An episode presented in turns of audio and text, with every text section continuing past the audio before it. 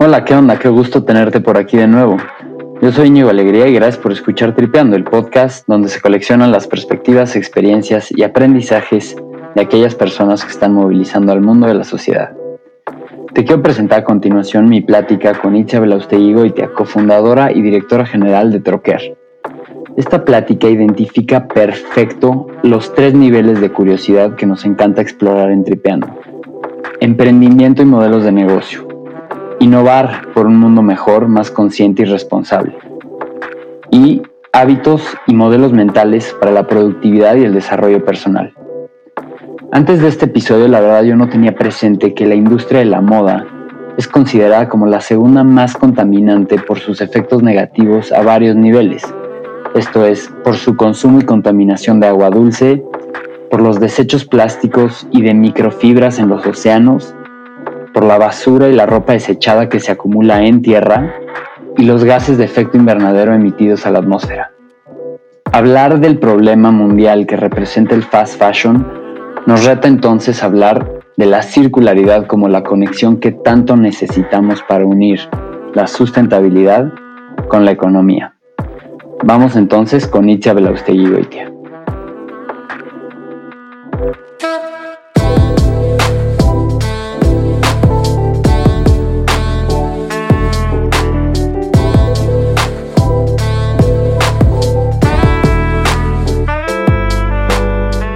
Bueno, Itzia, primero, lo primero, mil gracias por, tu tiempo y bienvenida a Tripeando. Es, un honor poder tener como miembro de esta familia que poco a poco va creciendo. Y me emociona mucho poder platicar contigo porque además de poder escuchar de una gran historia de emprendimiento que siempre es muy motivacional, muy inspiracional, podemos también platicar del contexto de tu visión de negocio y tu visión de futuro, que me parece altísima relevancia. Los que, los que han escuchado mis episodios saben que hablo mucho de sustentabilidad, economía circular, de cambio climático. Entonces, hablar contigo de innovación y disrupción bajo estos principios es particularmente emocionante porque hacen todo el sentido del mundo por el potencial transformador y, responsable y y en cuestión con esta visión de futuro feliz, ¿no? Eh, no veo tendencias con tanta claridad y proyección. Entonces, si te parece, vamos a tripear sobre lo que significa troquear. Me encanta. Buenísimo, me encantó esa frase. bienvenida, Icha. Em, y bueno, ¿cómo estás? Muy bien, muchas gracias, Íñigo. Halagada, feliz de que, de que hayas pensado en mí para, para ser una voz de la economía circular que tanto volteas a ver. Nos encanta estar formando parte de la apertura de este espacio de la economía circular en México. Creemos que somos de las primeras empresas que lo están llevando a cabo. Eh, si bien ya se ve en otros países, pues en México casi no hay empresas como la nuestra. la nuestra en un giro, en una industria particular, pero, pero creemos que, que nuestro modelo se puede replicar con un, con un beneficio, ¿no? Entonces, pues, pues gracias por la invitación, por invitarnos a, idear juntos y a sacar todas estas ideas para, para, inspirar a otros a hacer lo mismo. Gracias a ti y yo creo que pues empezar por lo primero, ¿cómo le definirías a la audiencia qué es Trocker y cuál es esta visión de la que tanto hablamos que empuja a esta visión de negocio? Claro que sí. Pues mira, eh, la palabra troquer viene del francés que quiere decir trueque Hace mucho, eh, bueno, siete años exactos, el 16 de octubre cumplimos siete años. Mi socia eh, Lucía un día llegó y me dijo, oye, ¿cómo ves? Yo intercambio ropa con mis amigas, eh, se me ocurre hacer un negocio que podamos pues extrapolar hacia otros lugares y que esta misma sensación de eh, de estarte renovando, pero sin tener que comprar nada, la podamos replicar a otras personas, ¿no? Y que pudiera ser una cosa como de un servicio mucho más amplio. Y yo que siempre eh, en mi familia habíamos estado comprando cosas vintage, eh, el tema del reuso es algo como de una mentalidad de posguerra de algunos de mis, de mis parientes. Entonces siempre hemos estado como conscientes de, de pensar de forma inteligente, así me gusta verlo a mí, en el que pues tienes una conciencia de eh, utilizar algo que ya existe eh, y de eso hacerlo grande, ¿no? O sea, es, es descubrir el potencial de las cosas y ver cómo tú con esa parte artística puedes explotar ese potencial. Entonces es así como surge la idea de Troquer, ¿no? Es, es, esta, es esta idea de poder eh, intercambiar la ropa en una especie de trueque en donde no tenía que haber una monetización de por medio eh, en estricto sentido, en Troquer sí lo hay, em, pero que pudieras pensar en, un esquema en donde fuera seamless, en donde las transacciones fueran eh, casi eh, sin interrupciones y pensáramos en un modelo que rompiera con el ciclo anterior o que todavía seguimos viviendo, que es el de eh, el desperdicio, ¿no? Entonces, es relevante mencionar que justo hace, hace siete años, pues en México veníamos saliendo de la época de la resaca de la crisis de 2008, ¿no? Eh, si, bien, si bien ya habían pasado unos cuantos años, seguíamos con esta conciencia de pensar que las cosas no son finitas, que el mundo es finito eh, y que no podemos estar pues, desaprovechando nuestros recursos. Entonces, de, de estar no sé, eh, comprando ropa y después eh, desechándola o regalándola y perdiendo ese valor, es que se nos ocurrió hacer un modelo en donde le pudiéramos dar continuidad al ciclo. Y, y esta continuidad muy basada desde la persona en cuáles son las necesidades como seres humanos que tenemos y cómo podemos en Troquer ayudar a que esa necesidad de una persona se solvente, se solucione a través del servicio que nosotros entregamos.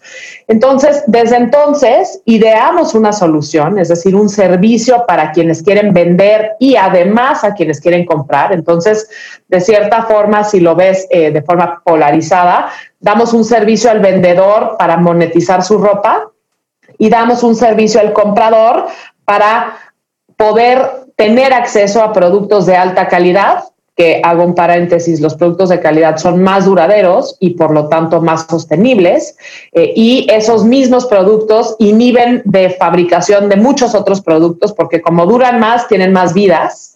Em, se dice que los productos buenos eh, de mayor calidad tienen ocho vidas, entonces lo puedes eh, ir pasando a través de ocho manos y eso en lo que en lo que en efecto mariposa representa en sustentabilidad es, es muy relevante. Entonces, desde entonces decidimos enfocarnos en productos de alta calidad, en productos que pudieran sobrevivir a lo largo del tiempo, en productos que nosotros estuviéramos realmente asegurando de algo adicional que que, que, al cliente le diera un valor agregado, porque encontrar un producto pues barato, eh, de, a precio bajo, pues te vas a los tianguis y ahí hay mucha ropa barata eh, que no tiene tan buena calidad, pero el, el, el, arte de encontrar aquel producto que sabemos que puede tener una confianza, curar ese producto, hacer ese, esa investigación, ahorrarle al cliente el tiempo de hacer esa investigación, es lo que ha, hecho que muchos compradores vengan a la página, ¿no? Entonces, pues supimos que desde un inicio tenía que haber una base tecnológica. Entonces, todo esto em, te, estoy te estoy como que ah, eh, llevando un poco de la mano por estas ideas que nos fueron surgiendo al momento de la conceptualización del negocio, ¿no? O sea, veíamos ciertas tendencias, veíamos que como clientes, como personas, eh, teníamos un dolor de un closet que no tenía salida pero también como personas y seres humanos siempre queremos más, entonces teníamos que ayudarnos a nosotras mismas a poder solventar ese deseo de querer más sin, sin quedarte en bancarrota. Entonces, ¿cómo podíamos unir esos dos, esos dos dolores que tenía al final una misma persona? Y cuando una misma persona eh, puedes darle ese ciclo, eh, creas realmente una circularidad, ¿no? Y también creas una circularidad en la ropa, porque esa misma ropa vuelve a insertarse en la economía. Una vez que se fabricó, la usas y después la vuelves a vender. Entonces hay como un, un doble eh, ciclo de, de circularidad de nuestra idea Em, y, todo esto, pues claro que tiene que estar hecho posible por la tecnología, ¿no? Que es la que nos, nos ha permitido romper esas barreras, permitir el acceso a otras personas a lo largo del país y mismo en otros países. Nos, nos ha permitido tener más información. Entonces, pues entendimos que habían conceptos básicos que teníamos que estar ofreciendo para poder expandir nuestro, nuestro concepto y sobre todo invertir en esos atributos que son los que veíamos que el cliente identificaba, ¿no? O sea, un poco em, pensando que, que, quien quiera escuchar este podcast eh, se estará pensando cómo, cómo surge la idea de un negocio y cómo identificas aquellos valores que tienes que construir y en dónde le quieres invertir dinero. Y siempre tiene, por mi experiencia yo sí podría decir, que siempre tiene que estar basado en las necesidades de tu cliente y qué es aquello que le duele a tu cliente, que realmente va a pagar por ello y que cuando tú se lo entregues va a estar eh, feliz de haber tenido ese servicio eh, que tú le entregaste, ¿no? Entonces, eh, pues así, así surge la idea de Troquer, ¿no? O sea, con una idea muy romántica y muy inspiracional de, construir un trueque, pero a la vez también una plataforma que permite que este trueque se dé a un nivel eh, con, mayor amplitud y mayor acceso.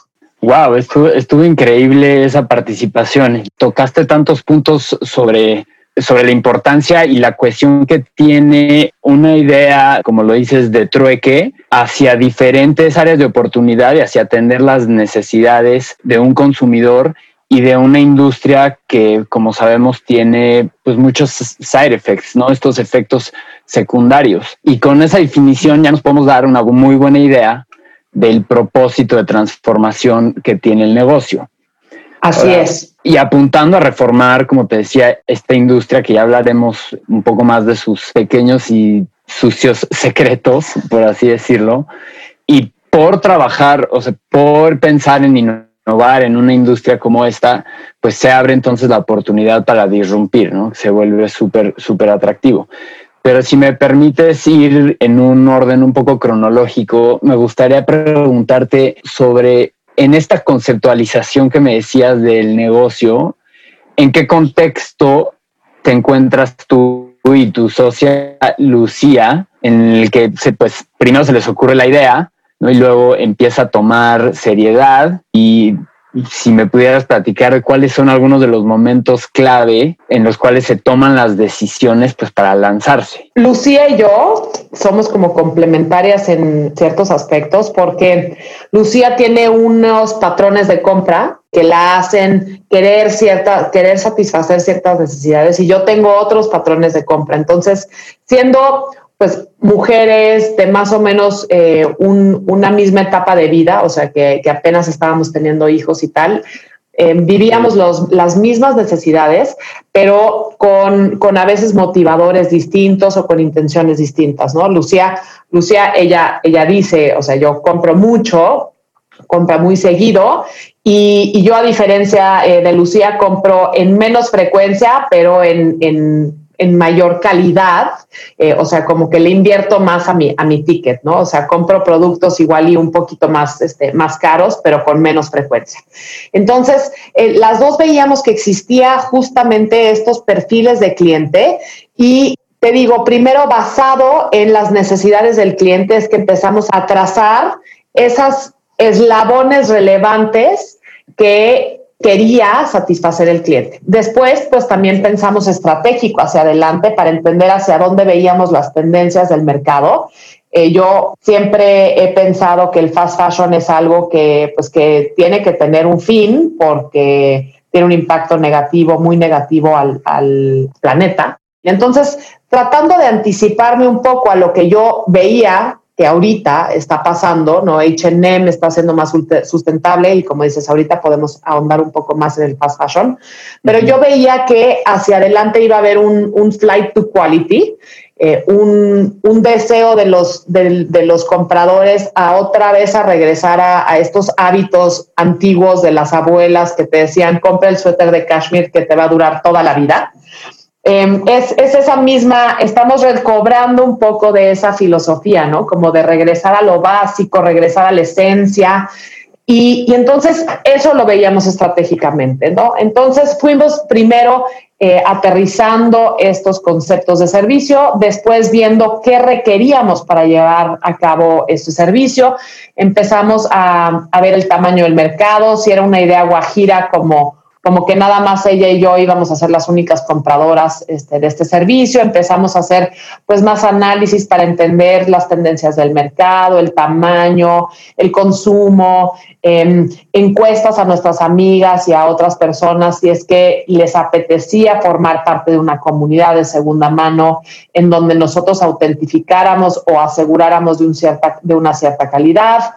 En todo, todas las cifras siempre eran como muy positivas. Este, de hecho, hasta estudios de mercado que mandamos a hacer nos decían que el 99% de las personas encuestadas querían un servicio como el nuestro. Entonces era como, no, no, bueno, esto, esto es un hit, o sea, definitivamente es una necesidad, porque ¿quién le va a decir que no a recuperar su dinero invertido? ¿Y quién le va a decir que no a comprar un artículo deseado a 40% del precio o 50% del precio, ¿no? Entonces, aterrizamos el concepto, aterrizamos el negocio, aterrizamos la organización, a quiénes teníamos que contratar, cuáles eran los primeros pasos, eh, qué era lo mínimo que teníamos que desarrollar para poder salir y pues nunca nos la pensamos, o sea, realmente íbamos con todo. Eh, sí, sí te voy a decir que Lucía y yo somos muy perseverantes, muy determinadas, muy apasionadas en este negocio y hiper comprometidas con el tema y yo creo que eso se ve em, reflejado en el equipo que hemos formado a lo largo de estos siete años, ¿no?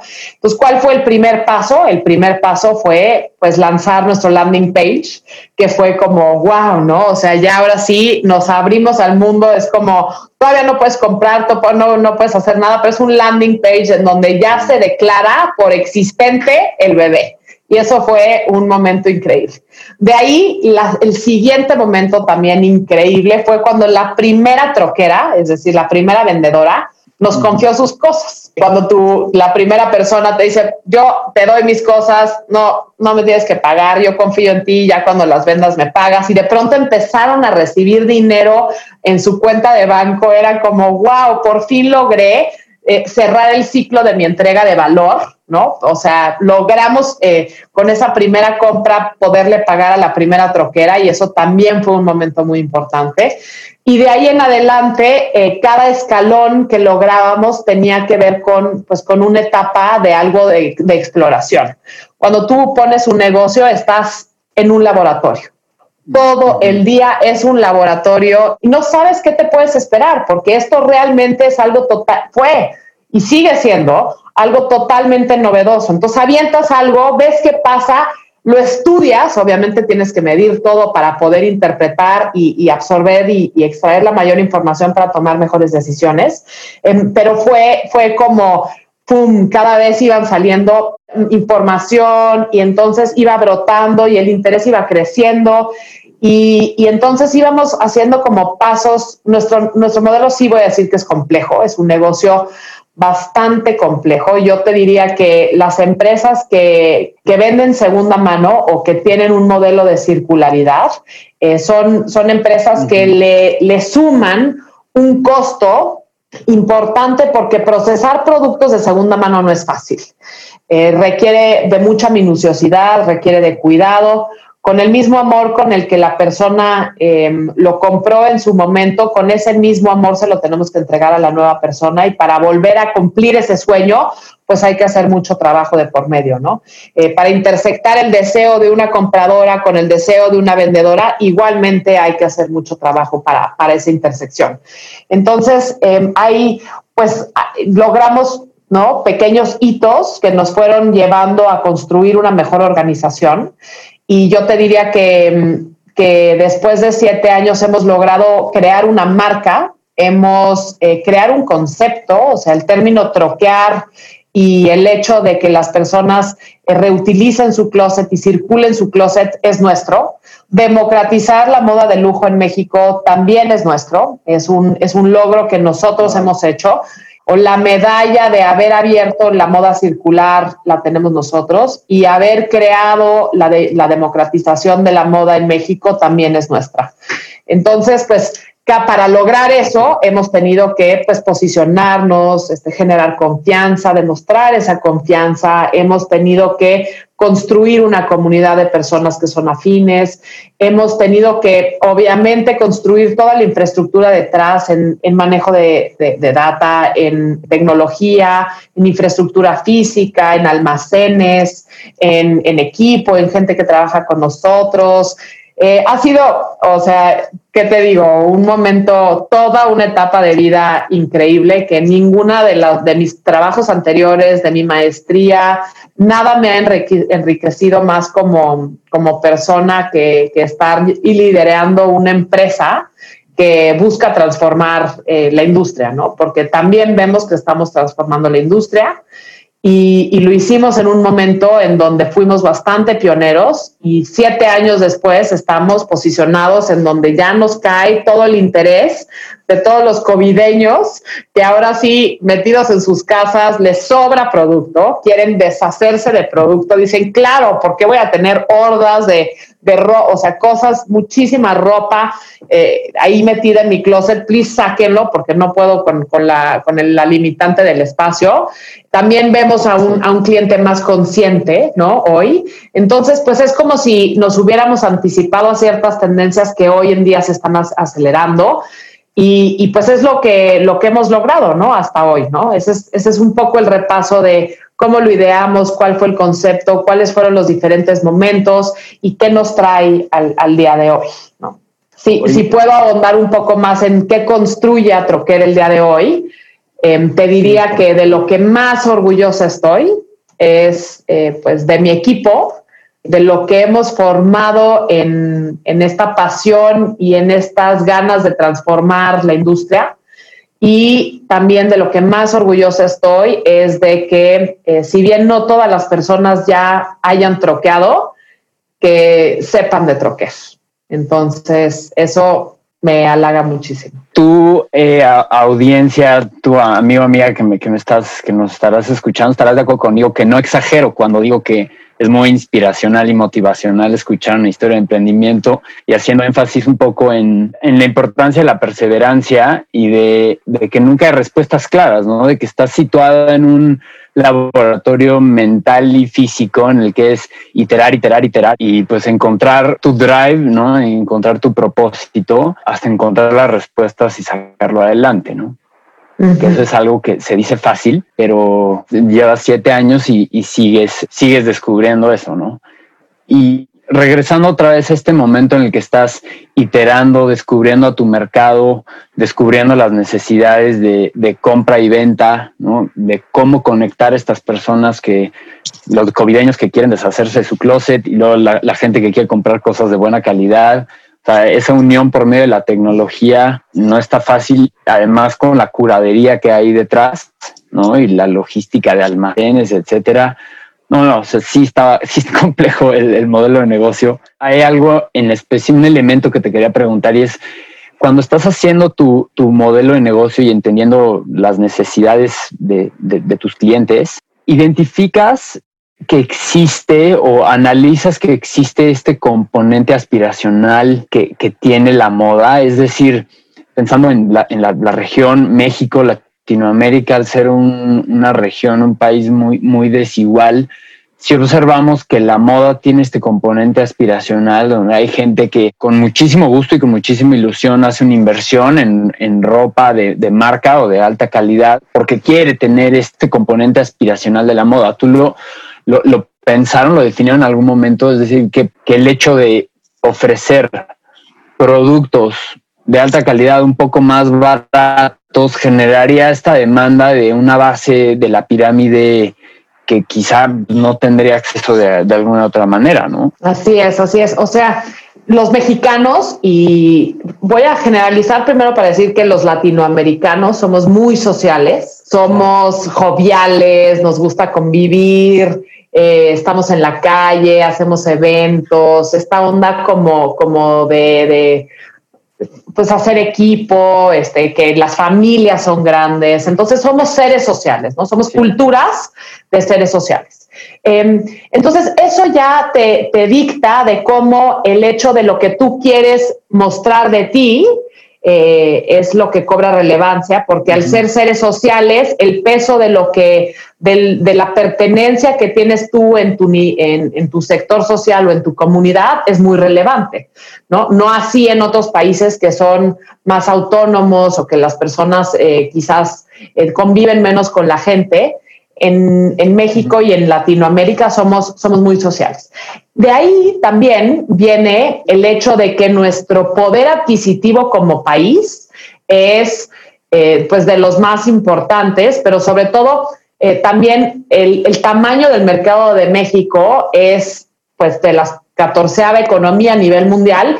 No es la primera, no es la segunda, pero estamos en el suficiente eslabón como para poder tener suficiente información y acceso pero no la suficiente como para poder aspirar o obtener esos productos de alta gama como lo son en los países desarrollados. Entonces, la conformación del poder adquisitivo, del poder eh, de la población económicamente activa, nos posiciona en, en un país que eh, no tiene todavía eh, los medios para comprar productos de lujo a precios normales, y lo digo en términos de, cantidad de personas, o sea, en volumen, habrán ciertas personas que lo puedan acceder, em, pero no, la, no, no el grosso de la población, ¿no? Entonces, eso te dice que son personas que les gusta verse bien, que les gusta mostrar una parte de su persona ante los demás, pero no pueden tener la capacidad económica para comprar eh, productos de lujo de alta gama.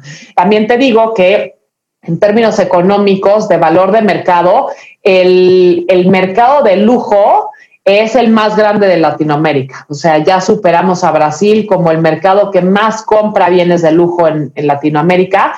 Y eh, después de otros países desarrollados, pues México eh, resalta en las marcas de, lujo como un lugar destino para venir a poner eh, sus tiendas, ¿no?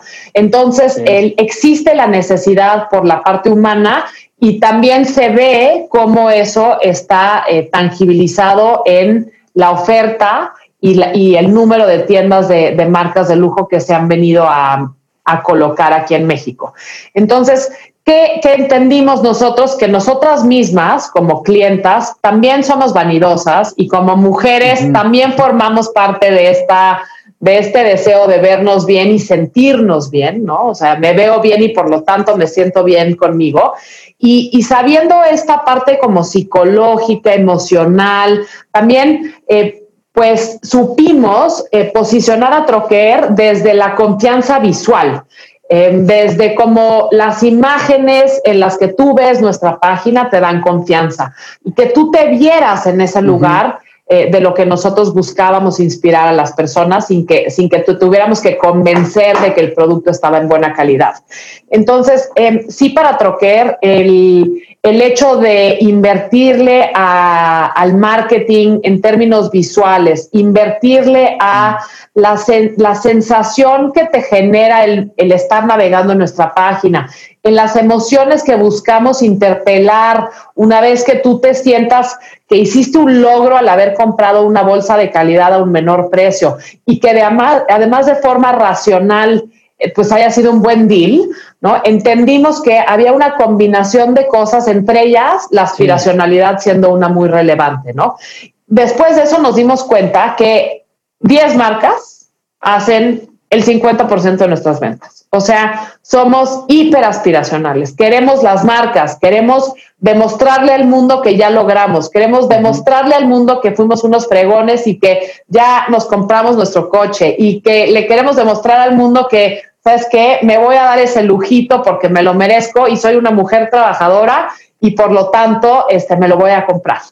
Entonces son esas, esos momentos en los que también entendimos que los objetos también vienen de la mano con una celebración personal que vienen de la mano con una autorrealización. Bueno, hay personas que al momento de, lograr un, logro, pues se lo reconocen quizás con un objeto físico, hay quienes se lo reconocen con un viaje, hay quienes se lo reconocen, pero también es parte de consentirte a ti y de quererte a ti, ¿no? Entonces, si bien hay una parte aspiracional, también hay una parte de... Em, de consentirte a ti mismo y de quererte a ti mismo, ¿no? Entonces, eso, eso es lo que también queremos crear en, en las emociones de quienes compran con nosotros. Claro, me, identifico completamente con esa visión y, se ve y se, y se, siente y sobre todo en México, como dices, en Latinoamérica, pues, general, generalizando, nos conocemos, ¿no? Nos conocemos como grupo, como seres sociales, como fiesteros desmadrosos, como la comunidad que hacemos. No sé, y quizá esta pregunta vale la pena para discutirla en algún, en algún otro momento, pero valdría la pena hacer un pues, casi que un estudio de caso si el modelo de negocio se podría replicar con la misma eficacia y con la misma demanda en, otros lugares del mundo, ¿no? Me encantaría hacerlo, sí. Y luego también te diría que Kavak, que es una empresa unicornio ya, que se acaba de declarar como una, la primera empresa unicornio en México, tiene nuestro mismo modelo. Es idéntico, es el mismo modelo, nada más que para coches usados. Entonces, la, única también diferencia, o, bueno, dada la naturaleza del objeto, que es mucho más caro y no vas a estar comprando coches cada cinco días, el tema de la circularidad se ve un poco menos clara Em, pero en, en, mi caso, pues la circularidad se ve mucho más natural, ¿no? Eh, pero Cava, que es un modelo idéntico al nuestro, em, y Troquer, pues nosotros le tiramos a que podamos estar amplificando nuestro modelo, eh, pues primero robusteciéndolo en México, afianzándolo en México, creciéndolo en México y después en otros países, ¿no? En Estados Unidos hay un modelo como el nuestro que se llama The Real Real, y, The Real Real, pues ya es una empresa consolidadísima, ya este, cotiza en bolsa, está súper volcada a que la experiencia del cliente sea la mejor, tal como nosotros, ¿no? Pero yo creo que te diría que para poder replicar Troquer en otros países tendríamos que también entender esas necesidades del cliente, no nada más en objetos que estén dispuestos a comprar, sino también en, en el servicio que quisieran eh, o que esperarían por parte de nuestra empresa, ¿no? Como que cada cultura tiene, tiene sus, sus deseos y, y, servicios que valoran más, que valoran menos. Sí, está, está muy interesante ponderar esas características socioeconómicas en diferentes regiones para, para entender qué tan replicable es una idea de negocio. ¿Y qué te parece, Itzia, si nos brincamos un poco ahora a platicar un poco sobre las consecuencias negativas que tiene el fast fashion, la, moda rápida, y por qué decíamos que es insostenible, que hay un espacio de oportunidad enorme para disrumpir y, entrar a hacer mejores prácticas? Creo que es una buena introducción al tema es la globalización, la promesa de la globalización en su momento era que pudiéramos conseguir pues, más bienes cada vez más baratos y el comercio internacional dio este paso a que cada país pudiera colocar en el mercado lo que mejor produce, lo que, lo que más eficientemente produce y poder entonces comercializar, como decía, con estos precios más baratos. Por ejemplo, nadie produce tan eficientemente aguacates como México, ¿no? México puede entonces vender esos aguacates con la mejor relación calidad y precio y adueñarse de ese mercado internacional. Qué cool, qué padre, más bienes, más baratos, ¿no? Pero, ¿qué pasa? La consecuencia negativa de, esta racionalidad es que algunos países de tercer mundo, países en desarrollo, encuentran de repente que sus ventajas competitivas, pues muchas veces son la mano de obra barata, eh, por el subdesarrollo, por la falta de condiciones de, para desarrollar inversión, infraestructura, tecnología, etcétera, pues se va dando pie a que lo que ofrece un país como su, su bien, ¿no? su mejor bien es la mano de obra barata y eso da a la explotación y a una serie de condiciones que atentan contra los derechos humanos. Entonces, la, moda rápida, creo que el 97% de, de, la moda rápida se produce en países del, sureste de Asia de Latinoamérica, en países subdesarrollados que tienen estas condiciones. A lo que estoy describiendo es estrictamente las condiciones negativas sociales. Ahora, si nos vamos a las condiciones de lo que atenta contra el medio ambiente, la sustentabilidad, por la cantidad de desechos que genera, eh, la basura, los procesos sucios, etcétera, también, aparte de los componentes sociales, está este componente pues, ambiental, ¿no? Y de, ser insostenible. Y preguntarte entonces, ¿qué, crees que va a dar pie a este cambio, a esta disrupción? seremos nosotros los consumidores quienes con nuestros hábitos de consumo podemos empujar a este cambio? Em, pues voy a, voy a dar un poco el antecedente de la estructura de negocio del fast fashion. Se basa totalmente en mayor volumen y para que haya mayor volumen tiene que haber más países, más gente, más rotación y más cantidad, ¿no? Entonces, una persona, tú quieres que una persona te compre, te compre más veces, te compre más artículos, eh, te compre, obviamente, más veces en el año, eso de más veces, la frecuencia. Em, y también quieres, pues, que más países se sumen a esta, a esta compra de los productos. Entonces, ellos se basan en un modelo en donde el volumen les trae la riqueza de su negocio. Entonces, venden productos a bajo precio, pero necesitan vender una infinidad de productos para poder eh, estar subes, o sea, para que les sea negocio, ¿no? Digo, es un negociazo.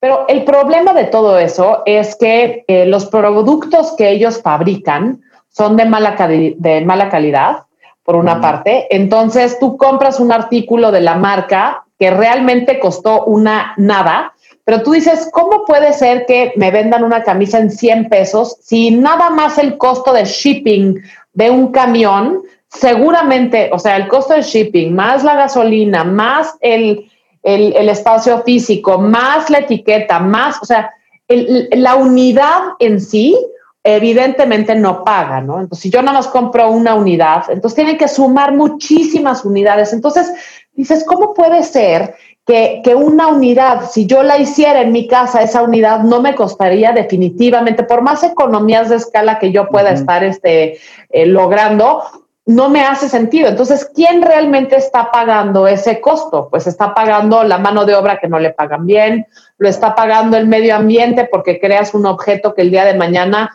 eh, lo desechas y no se desintegra. Entonces, es una cosa que es, un plástico que cuesta muy, muy, muy barato fabricar, pero realmente el costo de desintegrar eso, pues que se encargue quien sea, porque yo, marca de fast fashion, no me voy a encargar de eso.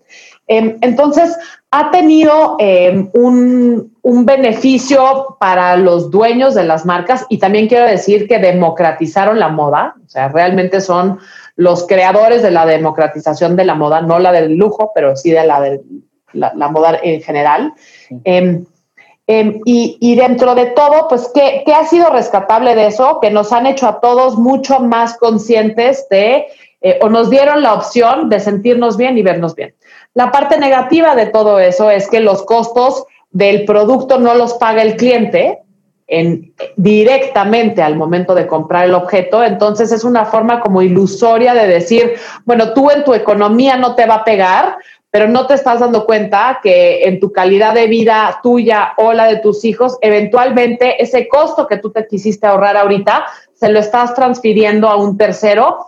Eh, en otro país, pues ahí es en donde acumulan las pilas de basura o de ropa, y ese costo que no estás pagando tú lo está pagando o el medio ambiente que eventualmente lo pagarán otras generaciones, ¿no?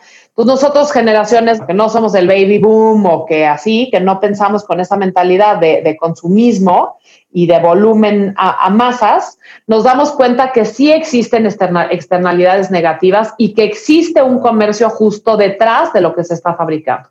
Es un comercio inteligente, es un comercio consciente, es un comercio que, o sea, somos una, una generación y las generaciones abajo de mí mucho más informadas eh, y más respetuosas de lo que eso conlleva. Entonces, al estar más informados de eso, em, ya exigimos que los productos que compramos ya sean con trata, eh, sin trata de personas, o que sea un pago por el labor, por la mano de obra justa, o que los materiales sean de orgánicos para que se puedan desintegrar, o que la hechura sea lo suficientemente buena para que el objeto me dure mucho. Entonces, eh, el fast fashion ha traído trajo cosas buenas, sí, este, pues por algo tuvo ese apogeo. Eh, lo malo es que, pues las consecuencias que a 20 o 30 años de que haya nacido la industria, nos damos cuenta que, que el costo económico y el costo social es mucho más grande de lo que, em, vemos. De lo que vemos y de lo que como sociedad ahora estamos dispuestos a pagar. dado que ya nos estamos dando cuenta que el costo ambiental y social es mucho mayor que lo que nos estamos ahorrando en esa, en esa camisita em, de, mangas cortas, entonces decidimos ser más conscientes nosotros. Y como decías tú, ¿qué va a parar esto? Pues lo va a parar el consumidor. Y, y tan es así que el consumidor, como ya pide productos sustentables, las empresas de fast fashion ya se están adaptando poco a poco. Primero en su comunicación, ¿no? O sea, HM hace dos o tres años dice, yo para el 2025 voy a ser totalmente sustentable. No, pues, o sea, vaya promesa, o sea, faltan siglos y ya estás cosechando de ese futuro que todavía no llega. O sea, ahí sí, masters en, en términos de marketing, porque se posicionaron antes que cualquiera de fast fashion sin tener que entregar la promesa de la sustentabilidad, ¿no? Entonces, bueno, pues HM logra eso, poco a poco empiezan a crear su línea esta como de conscious, eh, fast, eh, Sara empieza a, a sacar estos productos que obviamente son más caros porque tienen materiales naturales, claramente son más caros y eventualmente habrá una migración hacia eso, ¿no? Y tú comparabas el tema de, la globalidad, que también nos damos cuenta que con todo este consumo masivo en donde el, planeta entero ya se volvió uniforme, hemos perdido nuestra propia esencia. O sea, antes tú llegabas a un país y descubrías su música, descubrías su comida, descubrías su moda, el corte de pelo, el olfato, Hoy en día, con la televisión y con los accesos eh, de la información, nos hemos vuelto como soldaditos totalmente uniformes, en donde pues la, misma moda que está aquí está en Rusia, la misma moda que está en Rusia está en Asia. Entonces, como que nos hemos vuelto totalmente borregos en uniformes. ¿Qué está surgiendo ahora? Ese deseo de la localidad, ese deseo de reconocerle el mérito a quien mérito tiene porque no nada más existe un tema de, fabricación, sino también de autoría. Y, y, entre qué reconocemos mucho esa autoría, ¿no? O sea, ¿a quién se le ocurrió el diseño de ese modelo con ese material, con ese corte? Pues a este diseñador de esta marca. Es como de derechos de autor. Entonces, el fast fashion no reconoce los derechos de autor. El fast fashion toma las ideas de un tercero y de esas ideas se inspira ¿no? Vamos a llamarlo así, porque pon tú que está el tema de que no lo copia idéntico, pero se inspira para crear sus nuevas ediciones y sus nuevas colecciones, que pues fantástico, la verdad es que fue una idea genial, pero, pero le quitas el mérito a quien mérito tiene, ¿no?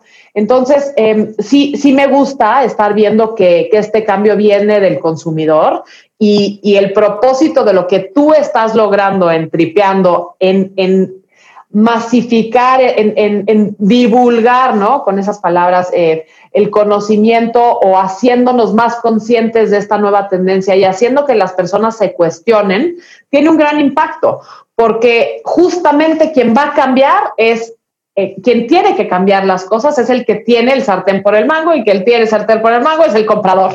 Eh, y entonces, si tú logras cambiar la mentalidad del comprador, ¿no? Del usuario, el, el, oferente va a tener que cambiar eh, en respuesta a eso. Totalmente. gracias por esas palabras, porque lo dices muy bien, justo esa es pues, la, la, misión que tenemos con este tipo de conversaciones. Y estoy totalmente de acuerdo que es el consumidor el que tiene este poder, aunque a veces pues en nuestra individualidad no lo logramos, no logramos ver el poder que tiene eh, la colectividad de esas individualidades, ¿no? Sí, es lo, lo importante de estar generando ideas y compartiendo las ideas, intercambiando y provocando que otras personas se cuestionen. ¿no? El impacto colectivo es, es, este, es importante y es lo que nos va a transformar. ¿no? Entonces, pues sí veo y, y me fascina el hecho de que como sociedad ya estamos pidiendo cosas que sean más locales, que no haya tanto ¿no? traslado, sino que logres entender esa esencia que lo hace único y que lo reconozcas como tal y que lo ¿no? O sea, que casi casi que sientas como esa parte del orgullo. Claro, y hay una revalorización en la cual cuando identificas ese tipo de cosas revaloras, es ahí cuando se revierte la tendencia comprar más, más, más, más y usar menos, menos, menos, menos, ¿no? Pues priorizar la, alta calidad y reconocer ese verdadero costo del que hablábamos, ¿no? Exacto. Entonces, eso mismo es lo que nosotros en Troquer siempre hemos defendido. O sea, parte de nuestros valores es em, valorar la calidad, o sea, en todos sus aspectos. Queda la pregunta si seremos capaces de resistir la tentación de la gratificación inmediata de uh, está 60% de descuento, este, pero ahorita la tentación. Claro, totalmente. O luego, sí, es muy grande. O luego también la tentación de la facilidad. Nos están poniendo las cosas tan fáciles para que seguir consumiendo sea la naturaleza y sea lo, lo fácil, ¿no? Entonces, digo, voy a, regresar un poco al, modelo de lo que me aboca, pero justamente en Troquer lo que vemos es que le queremos quitar esa fricción y esa total flojera de tú tener que ponerte a vender tus productos. O sea, ¿por qué la economía circular tiene que tener barreras? ¿Por qué la economía circular tiene que ser pesada? No, nosotros te vamos a ayudar a que sea frictionless. O sea, de que si tienes que ir a tocar siete puertas, no te preocupes, yo toco esas siete puertas por ti, yo hago la chamba, porque sé que es mucha chamba. Y si tú haces esa chamba, dejas de hacer las cosas que te, que te abocan en tu casa, ¿no? O sea, ¿por qué lo dejamos de hacer? O sea, somos, somos inteligentes, somos seres en donde buscamos entender esas necesidades y, y los, marketó, los marcadólogos y los creadores de productos se dieron cuenta que como, como sociedad la fricción y las cosas que te quitan tiempo al final son pesos, esos pesos. Entonces la economía este, circular surgirá y seguirá creciendo en la medida en la que le quitemos esas fricciones a todo ese paso de la circularidad. Entonces, pues Troquer juega un papel importante ahí y eso es lo que nosotros buscamos entregar de servicio para que te des cuenta que cualquier paso que tú no estés haciendo o sea, o que tú cualquier servicio que te da Troquer es, tiempo que ganas tú para ti, ¿no? Este, y, eso sí vemos que es una cosa trascendente que va a generar que haya más circularidad hacia adelante. Y es muy, es muy emocionante imaginarse ese, ese futuro eh, donde pues haya esta cohesión y esta como alianza entre productor y consumidor de ponerse de acuerdo de esto es lo que queremos los dos, ¿no? Y acordamos un precio para eso, aunque quizás sea un poco más elevado, pero es lo que nos conviene, ¿no? exacto, pensar en un win-win colectivo. Exacto. O sea, a veces es un poco abrumador pensarlo porque no se ve bien cómo, cómo se, puede lograr en tantas industrias, pero pues escuchar, escuchar de ponentes como, como tú y con las ideas de, de Troquer, empiezas a encontrar el, ¿Dónde está el hilo? Claro. Y qué realmente va a permitir que explote. Exacto. Y la verdad es que tras de todo el proceso de emprendimiento, yo tenía muchas dudas que me, que me encantaría preguntarte sobre pues, todo el proceso de levantamiento de, de, capital o de deuda, el de las métricas en las que se enfoca pues, un venture capital, un inversionista, en las cualidades que debe tener un emprendedor. Pero lo dejaremos, si me permites, para nuestra sesión 2. Va, increíble. Mucho que decir ahí. sí, exacto. Muchísimo y muchísimo interés. Pero creo que ya cubrimos, cubrimos perfecto el concepto de Troquer, las virtudes y la, esencia del emprendimiento detrás y lo que significa disrumpir una industria con unas claras deficiencias, ¿no? Y el verdadero costo detrás de la moda. Entonces, ya habiendo cubierto, palomeado todos esos puntos, y se te preguntaría, pues nada más, si pudieras dejarnos algunas de tus recomendaciones de tus esenciales personales, sea documentales, libros, no sé, lo, que quieras que nos pudieras recomendar, pues esa es una. Y la otra, en tus, ¿cuáles serían los hábitos esenciales has desarrollado que te han resultado indispensables para encontrar este drive emprendedor? Em, hablando de los hábitos, yo creo que ahorita que estamos en COVID se ve más notoria la necesidad de tener hábitos porque son lo que te da esa constancia, esa continuidad, es lo que te permite tener eh, piso, ¿no? Es saberte centrar, saber eh, qué te lleva, ¿no? Entonces, pues mi hábito es que yo soy muy madrugadora, o sea, yo me despierto a las, a veces cuatro y media o cinco de la mañana, cinco seguro, entonces entre cinco, máximo seis, y, y me tomo el tiempo para escucharme. Me tomo el tiempo para sentarme en donde no tengo distracciones de absolutamente nada, prendo levemente la luz, poco a poco, me preparo mi café, me consiento.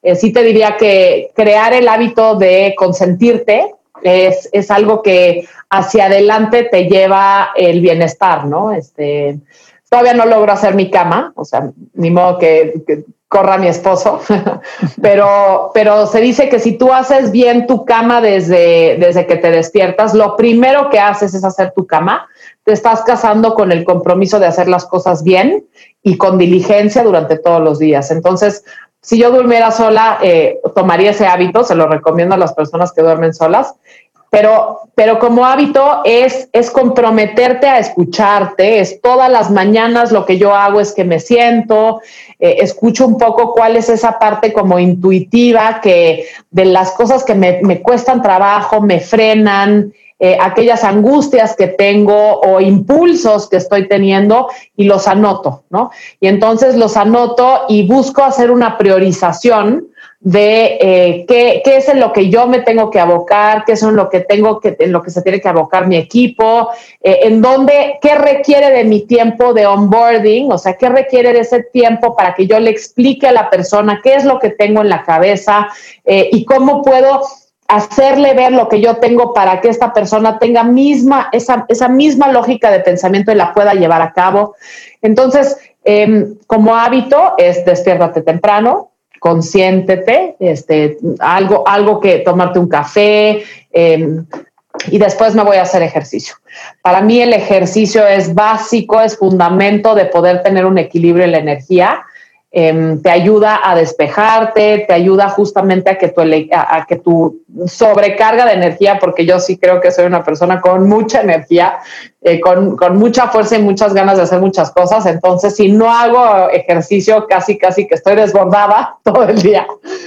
Y, y ese sería pues el hábito al cual recurro eh, lo más seguido, ¿no? Es, es despertarme temprano, escribir esa parte y hacer ejercicio tomarme mi café con mi tiempo, sin presión, sin, sin distracciones.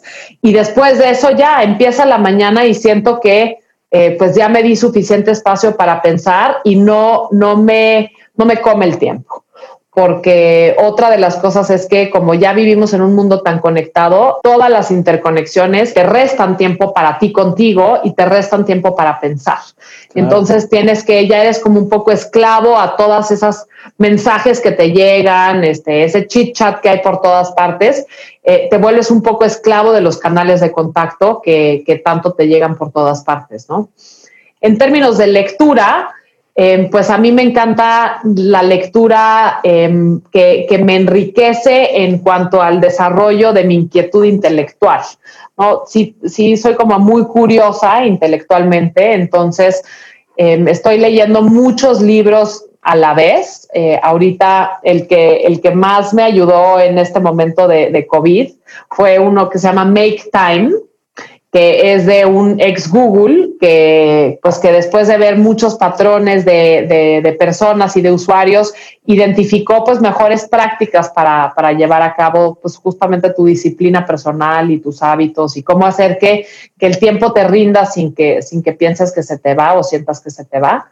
Eh, pues todo aquel libro que me ayude a poder ordenar muy bien, ¿no? Esos, esos, este, de pronto puntos de exploración que tenemos que seguir indagando son, son padrísimos porque me siento, como te decía, en un laboratorio y con tantas formas de abordar esa explosión que estás viendo, necesitas poder eh, de hacerte de las herramientas como intelectuales para saber cómo abordar los diferentes pues, problemas o, explosiones que se van dando eh, cada vez que, eh, pues, que sigues avanzando, ¿no? O sea, no los veo tanto como stoppers, sino, sino pues esas formas en las que puedes desencadenar más apertura y mayor flow.